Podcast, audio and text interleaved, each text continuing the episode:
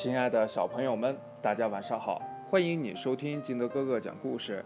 今天呢，金德哥哥给大家讲的故事叫《胖嘟嘟的故事》。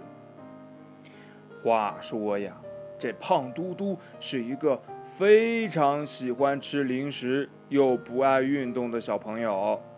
老师呀和爸爸妈妈都劝他要按时吃饭，多运动，但他呀就是不听。他的身体呢，圆滚滚的，重量呀有同班小朋友两个那么重。他的爸爸还专门为他买了加了钢丝的床，为什么呀？太重了，他呀会把床压塌的。话说呢，这有一天，这胖嘟嘟正一边走着一边吃着东西，突然呢，这脚下一沉。就两眼漆黑了。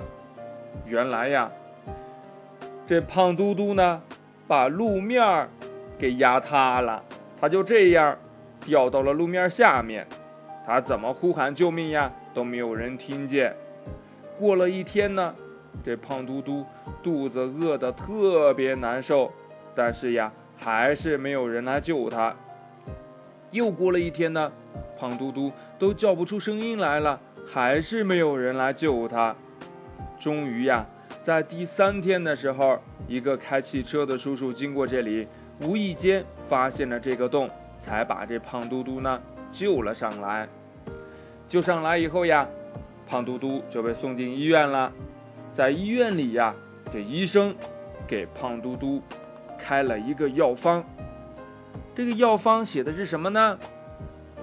啊，里边写了有一二三四，有四条。第一条是什么呢？第一条是三餐合理饮食。第二条，零食远离身边。第三，不要当懒人。第四，运动每一天。哎呀，这胖嘟嘟呀！经过了这件事情以后，生活习惯变好了，身材呀也渐渐的变得匀称了。